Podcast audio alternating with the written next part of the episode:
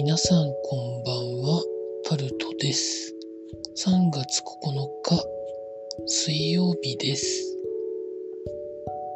レミオロメンの日です。深い意味はありません。今日も時事ネ時事ネタからこれはと思うものについて話していきます。チェルノブイリ原子力発電所で電力が遮断されていて核燃料の冷却に支障が出ていて大気中に放射性物質が漏れる恐れが出てきたということが記事になってます。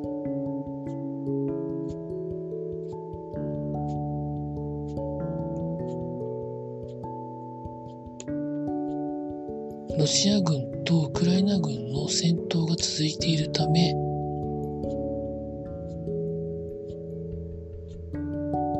電力供給が止まった原因はよく分かってないそうなんですけど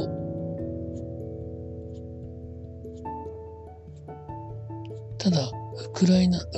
じゃないチェルノブイリ原発には予備のディーゼル発電機があって48時間作動するということなんですけど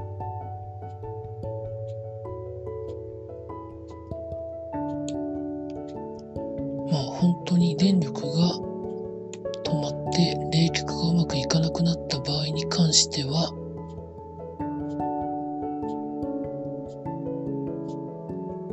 どうなのかなというところなんですけど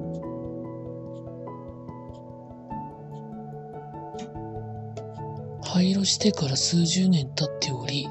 発熱量も下がっている。停電し冷却機能が下がったとしてもすぐに大事故につながるわけではないと言ってる人もいるそうで、まあ、実際のところどうなるかはわからないですがまあいざという時はいざという時になってしまうんだろうなというふうには思うんですけどそれはそれでまた不都合で悲しいことになってしまうんでしょうかね。わかりませんけど。続いて、EU が追加の制裁案に合意したということが記事になってます。暗号資産の制限、規制やベラルーシの3つの銀行を排除するなどということが決まったそうです。本当にどこかに落としどころを見つけられないんでしょうかね。続いて、損害保険会社各社が今年の10月から火災保険の保険料を11から13%値上げするということが決まったということで記事になってます。2020年以降で最大の値上げ幅となるそうです。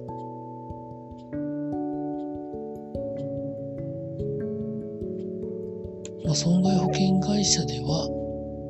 火災保険の算出と目安算出の目安となる、まあ、ものがあって、まあそういうところかららしいです。まあ、近年災害が増加するにあって保険料の値上げのスピードが追いつかず各社の火災保険は赤字が続いているそうで、まあ、それを解消するためということらしいんですけど、まあ、私は賃貸に住んでるので火災保険を直接払うっていうことはないんですけど持ち家の人マンションの人とかは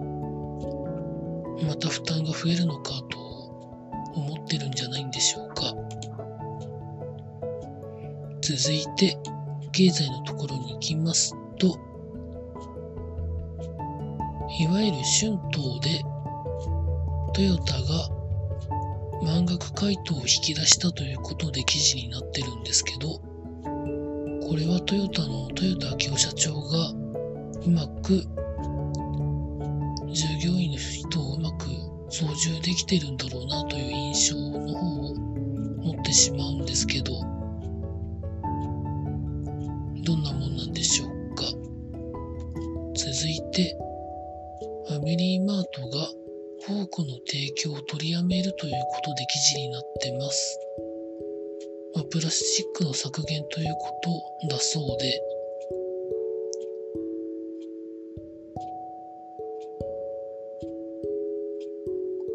プラスチック製の服、フォークと先割れスプーンについては、提供を取りやめる方向で、その代わりに竹製の割り箸の提供やマイフォークなどの利用を推進していくということだそうです。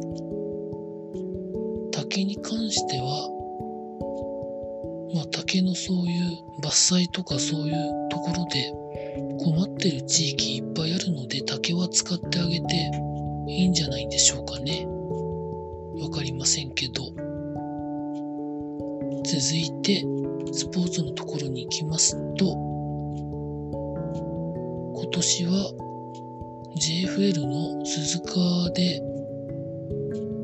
サッカーをやる予定の三浦知良選手が JFL の開幕戦に先発すると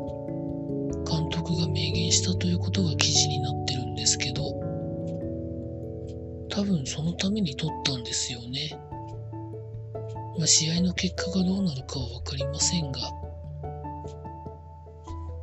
頑張っていただければと思います。以上そんなところでございました。続いて、今日の早朝、早朝付近ですかね。午前3時から行われました、ア